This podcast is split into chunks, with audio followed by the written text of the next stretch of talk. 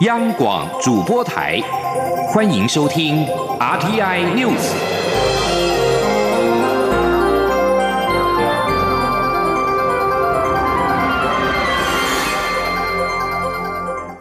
听众朋友您好，欢迎收听这节央广主播台提供给您的 RT News，我是张顺祥。二零二零总统大选首场的电视政见发表会，今天十八号晚间在华视登场。三组候选人包括了总统蔡英文、国民党候选人韩国瑜、亲民党候选人宋楚瑜，将首度在电视转播当中完整的呈现政见。根据中选会的规划，十八号晚间七点在华视举办的首场总统候选人电视政见发表会，每一位候选人发表政见的时间一共是三十分钟，分三轮发表政见，每一轮时间是十分钟。至于发表政见的顺序，则是在发表会前抽签来决定。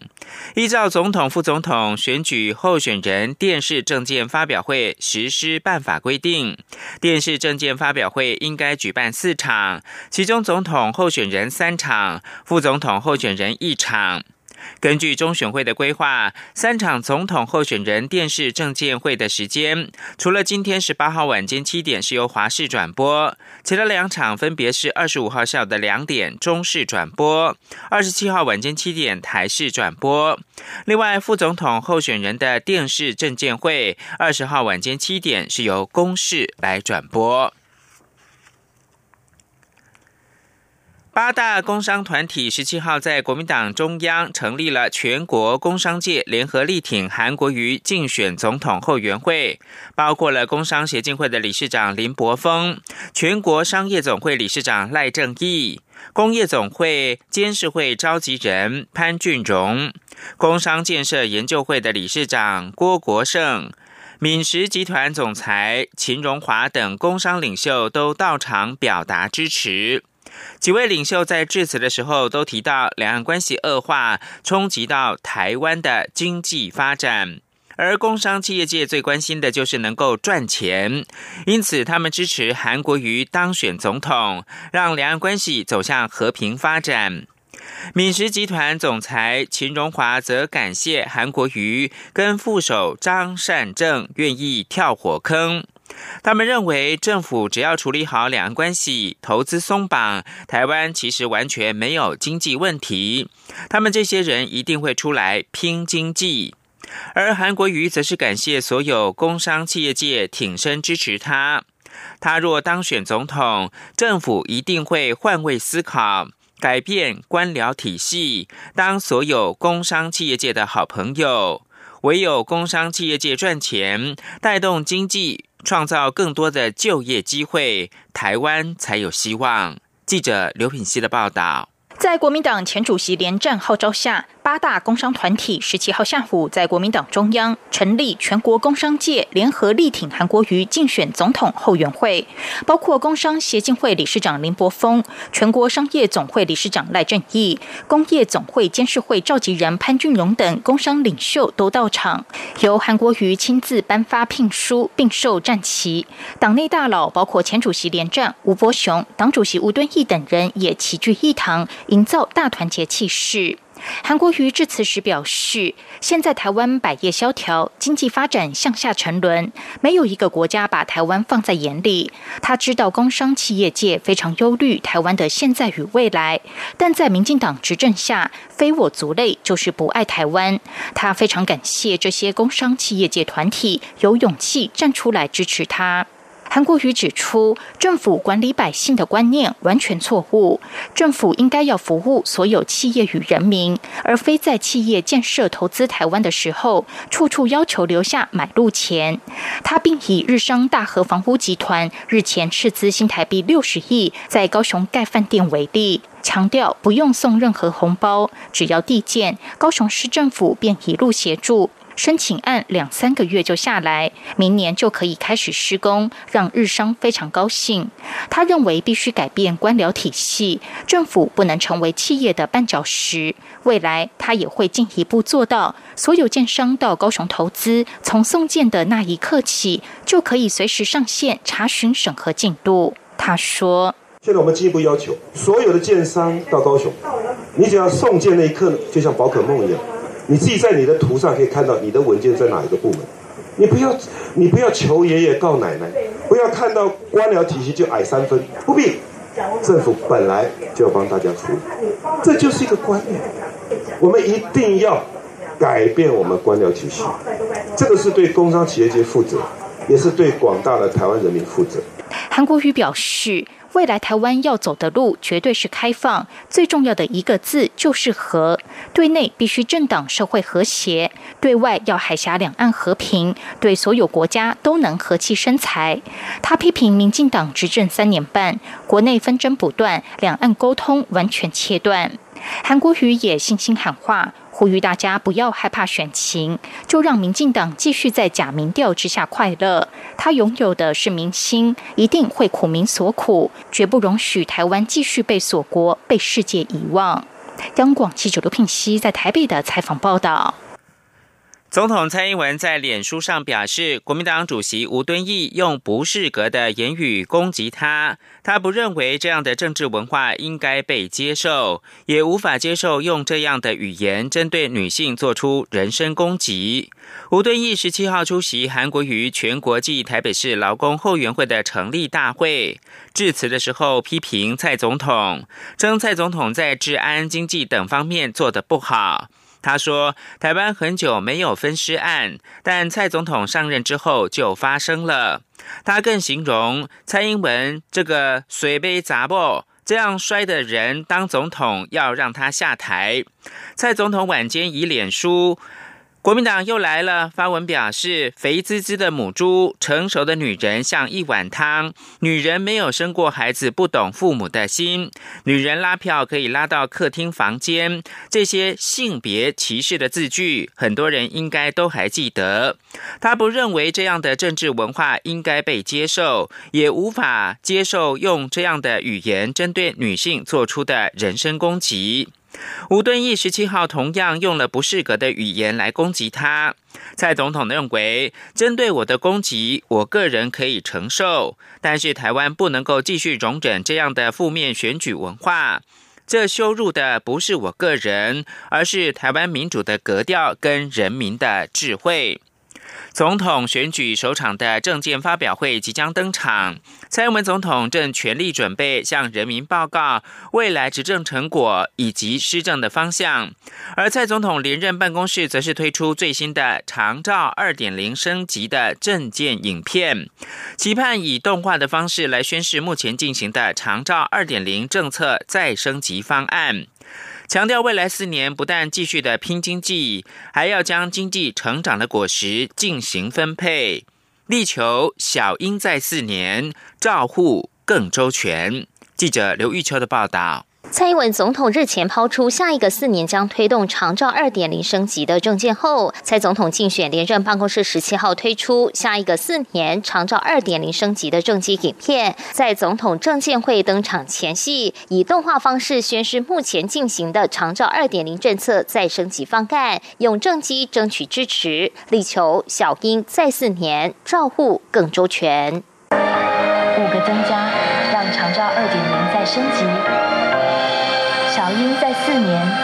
照顾更周全。民进党部分区立委候选人吴玉琴表示，下一个四年长照二点零升级的影片显示，蔡政府要为年长者打造全龄照顾的目标。影片中提到，未来长照服务的总经费、照顾家庭服务项目、日照中心以及平价住宿机构等五个增加，希望未来长照服务更全面性展开，让年轻人放心生养小孩，长辈和孩子，国家。一起来照顾，大家形成一个互相帮助、互相互助的一个共生的社会。这个部分未来是我们呃，应该说四年和可能更长远的目标要达成的一个目标哈。所以我现在奠基在既有的基础上面，我们继续努力加油，要让整个台湾的呃老人长照、身心障碍的长照能够得到更好的照顾。民进党发言人严若芳也细数蔡总统执政以来的长照政绩，并强调下一个四年蔡。总统不但要继续拼经济，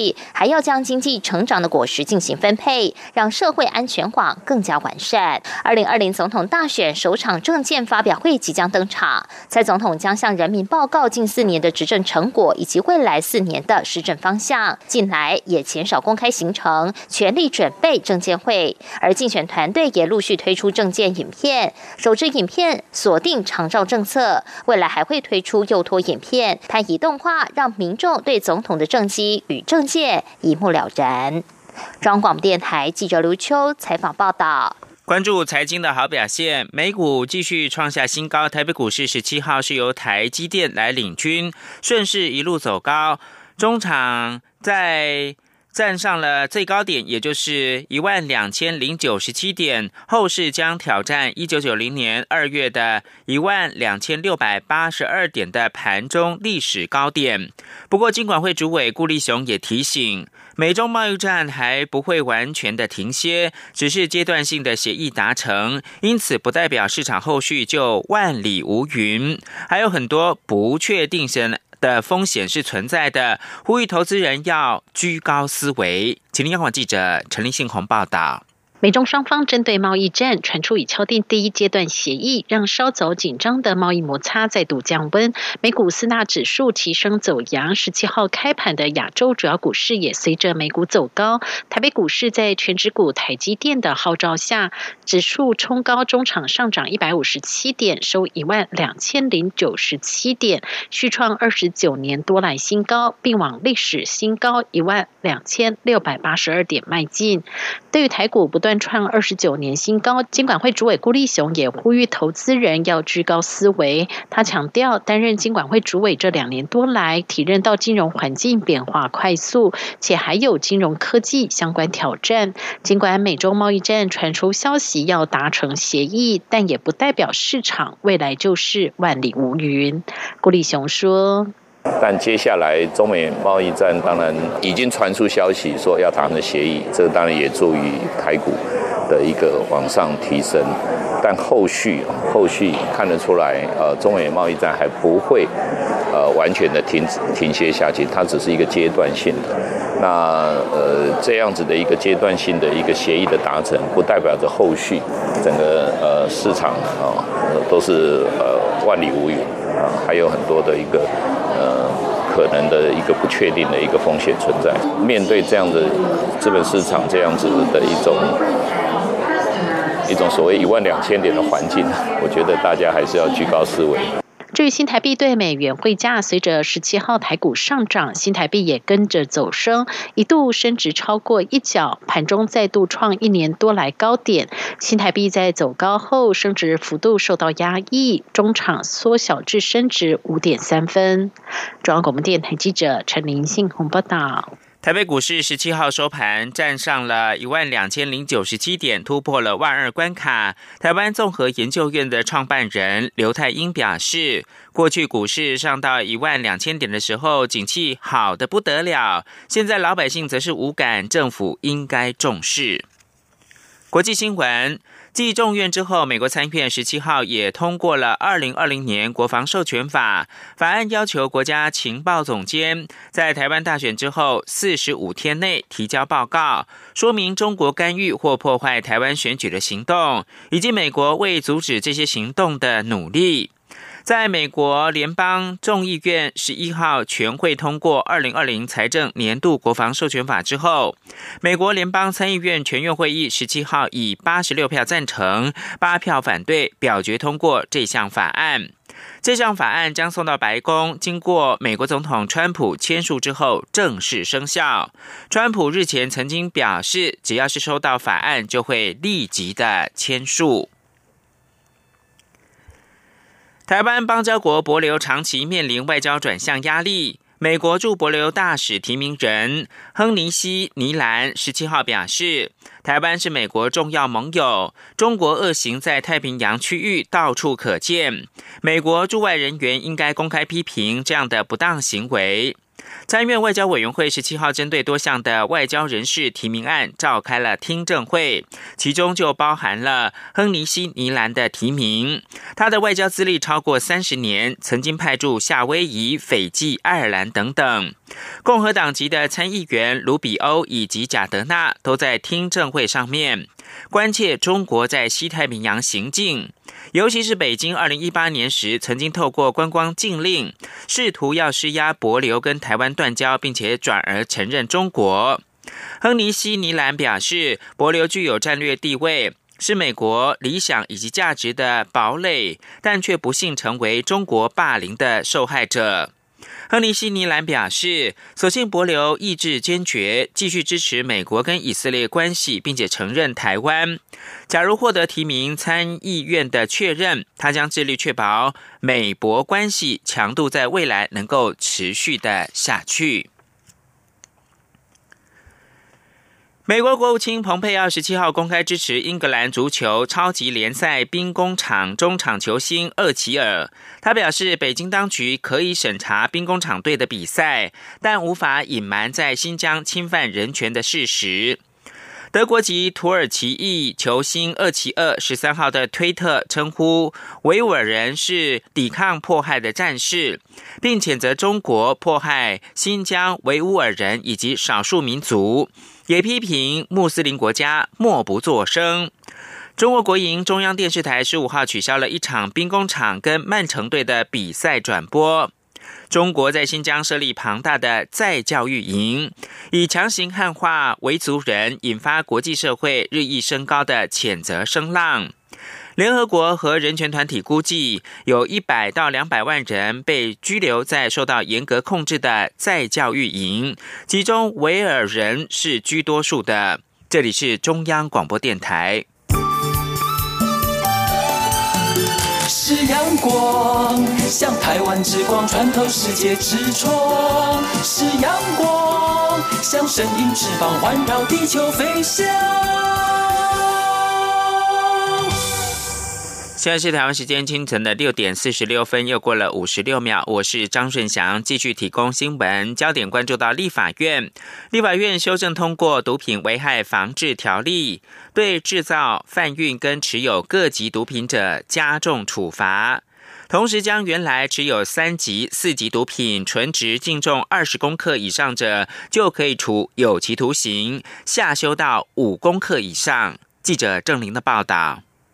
为应现行毒品犯罪趋势，强力打击毒品犯罪，立法院会十七号三读通过《毒品危害防治条例》部分条文修正案，除了大幅提高制造、贩运及持有各级毒品的刑责，也下修持有三四级毒品的刑责门槛。原条文规定，持有第三级毒品纯值净重二十公克以上者，处三年以下有期徒刑，得并科新台币三十万元以下罚金；持有第四级毒品纯值净重二十公克以上者，处一年以下有期徒刑，得并科十万元以下罚金。修法后，只要持有第三级毒品纯值净重五公克以上者，就可处两年以下有期徒刑，得并科二十万元以下罚金；持有第四级毒品纯值净重五公克以上者，处一年以下有期徒刑，得并科十万元以下罚金。参与审查的民进党立委黄定宇说：“对毒品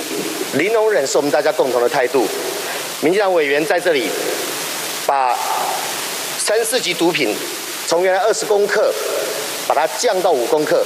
提高相关的处罚。三毒条文也规定，持有第一级毒品的罚金刑从五万元以下改为三十万元以下；持有第二级毒品的罚金刑从三万元以下改为二十万元以下。同时，修法大幅提高制造、运输、贩卖第一级至第四级毒品的罚金金额。第一级毒品从新台币两千万元以下改为三千万元以下；第二级毒品从一千万元以下改为一千五百万元以下；下第三级毒品从七。百万以下改为一千万以下，第四级毒品从三百万元以下改为五百万元以下。另外，为加强对未成年人的保护及考量怀胎妇女使用毒品对于胎儿的危害，三毒条文明定，成年人对于未成年人贩卖毒品，或明知为怀胎妇女仍贩卖毒品，或以强暴、胁迫、欺瞒或其他非法方法使人使用毒品等行为，加重其刑制二分之一。一央广记者郑玲。采访报道。此外，为了让受刑人经由教化矫正能够顺利的复归到社会，立法院会十七号三读修正通过《监狱行刑法》，规定监狱应该设立独立的外部视察小组，促进外界对于矫正机关业务的认识跟理解，协助监狱运作品质以及可用资源的提升，保障受刑人的权益。立法院会还三读通过了《商业事件审理法》，将设立专责法院，引进专家证人制度，采行调解前置程序等等，并且采二级二审制处理金额超过新台币一亿元的重大民事商业事件。继续把新闻焦点关注到远东航空。无预警停飞事件，国家运输安全调查委员会的主任委员杨宏志十七号表示，远航近几年的飞安记录有待关注，并不是模范生。管理阶层方面，国际上也很少像远航这样有董事长兼总经理，除非有特殊的考量，但是看不出远航有这样的特殊需求。再加上远航的。航安处主管也换得太频繁，这些问题都值得关注。远东航空究竟是不是能够复飞？关键在今天十八号下班前，是不是能够提出足以说服民航局撤销废照处分的陈述意见？由于交通部长林佳龙并不满意远航陈述内容，远航的员工代表十七号下午出面吐露心声。强调董事长张刚维从未积欠员工一天薪水，年关将至，期盼外界再给远航一次机会，让远航一千多个家庭能够继续的维持生计。记者吴丽君报道。远东航空数名资深员工代表十七号下午临时在远航总公司前召开记者会，首度吐露远航无预警停飞后的心声。从一九九五年就进入远航服务的航务处教师机师陈思汉表示，目前包括员工的薪资及劳健保给付都正常。他相信在张刚维的领导下，远航很快就能重返蓝天，也希望。望媒体能够协助远航及早重返蓝天，否则将冲击远航一千多个家庭的生计。陈思汉说：“啊，我们是一个基层的劳工，我们需要这份工作。如果没有了这份工作，马上过年就要到了，一千多个家庭的生计。”会瞬时陷入困境。在远航待了三十一年的机务处修管中心主任庄志宏则强调，无论张刚维如何经营远航，他依旧独资养活了一千多个家庭，而且从未拖欠员工任何一分钱。因此，即使远航规模并不大，但员工的向心力却是业界最好的。他并强调，即使远航目前停飞，但飞机的养护工作依旧按表操课。庄志宏说：“所以呢，即使现在飞机停在机坪上，我们每天还是按照排定的维护工作，非常仔细努力的进行。这个是我们对社会的一个安全承诺。将来再飞上蓝天，我们可以保证我们的飞机一样是。”安全的最高标准。拥有二十一年资历的空服处经理詹秀芳回忆起十年前历经的歇业风暴，以及张刚维这十年来对远航的付出，不禁红了眼睛。只希望这一次远航也能挺过去。他说：“也希望这个风暴，我们远东航空公司可以赶快挺过去。那也希望我们的乘客多多的体谅。那也希望大局的长官们再给我们一个。”机会再重新飞上晴天，那相信我们会做得更好，然后也不会辜负大家的期待。甄秀芳也表示，目前空服员并未接到公司任何薪资异动通知，因此组员还是每天正常倒班，并按标准程序加强训练，随时做好登机服务的准备。中央广播电台记者吴丽君在台北采访报道。民航局十七号则是公布，为了弥补远航无预警的停飞的国内线的运能缺口，十八到三十一号，华信航空跟利荣航空将会加开五十架次的加班机，另外有三十八架次原班机是放大机型，意味着远航年底前可能是持续的停飞。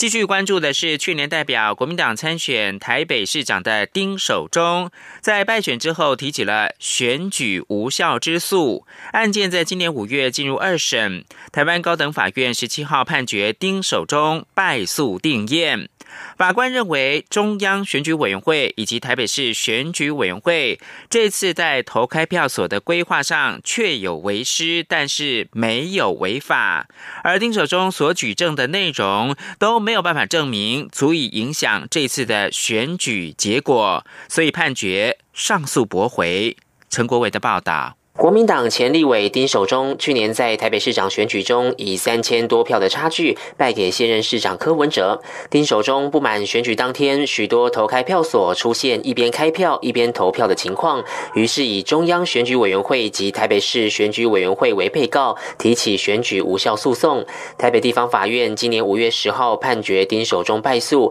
丁守中上诉二审，台湾高等法院十七号宣判上诉驳回。由于选举诉讼才二审。终结，全案不得再上诉，判决确定。台湾高等法院庭长陶雅琴说明，丁守中依选举罢免法第一百一十八条规定提起选举无效之诉，应就被上诉人选举办理有违失，以及该违法足以影响判决结果这两个要件为证明。合议庭认为，依据选罢法第十九条第一项但书的规定，选举人在规定的时间内到达投票所即有投票权利。台北市选举委员会依规规定准许在当天下午四点前到达投票所的选举人进入投票所投票，并无违法。陶雅琴也指出，选罢法第五十七条第五项规定，投票完毕后就要开票，开票完毕后就要公布开票结果，这是选务机关的法定义务。而新闻媒体本于乐听大众知的权利进行相关报道，台北市选举委员会也无权禁止。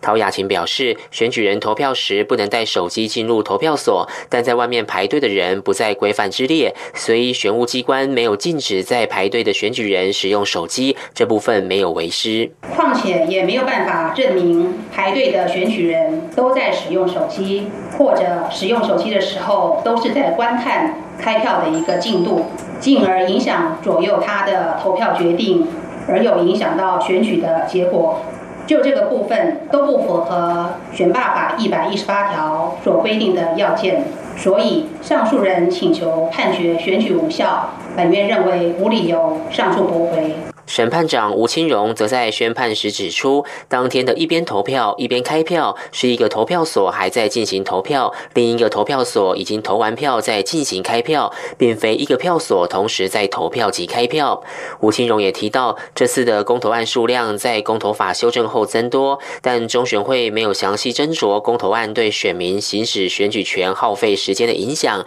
仍将投票时间以往例维持在上午八点到下午四点，并依循。二零一六年总统大选时的投开票所数量设置，而台北市选举委员会则是未依原则设置投票所，导致有四百一十九个投票所选举人数超过一千五百人，二十一个投票所选举人数超过一千八百人，相关为师应在将来有所改善。中央广播电台记者陈国伟台北采访报道。对此，台北市选委会的主委黄珊珊表示，这个判决厘清了事实，还给所有选务人员一个公道，也证明台北市的选务虽然不是尽善尽美，但绝无任何的违法或者是故意的疏失之处。丁守中则是表示，选举诉讼结束了，但台湾的民主还在挣扎，司法陷落。他呼吁民众应该更强而有力的监督政府，甚至下架滥权政府，这样才能够。保障台湾的民主法治跟人权，中央选举委员会则表示尊重法院的判决结果。继续关注的是美国，美国联邦众议院十七号通过了总额一点四兆美元的预算法案，以避免政府部分的关闭。这一项法案将交由联邦参议院审议，参院必须在二十一号目前政府经费告罄之前通过这项法案，才能够避免去年下半年跟今年初政府部分关闭的事件重演。以上新闻由张顺祥编辑播报。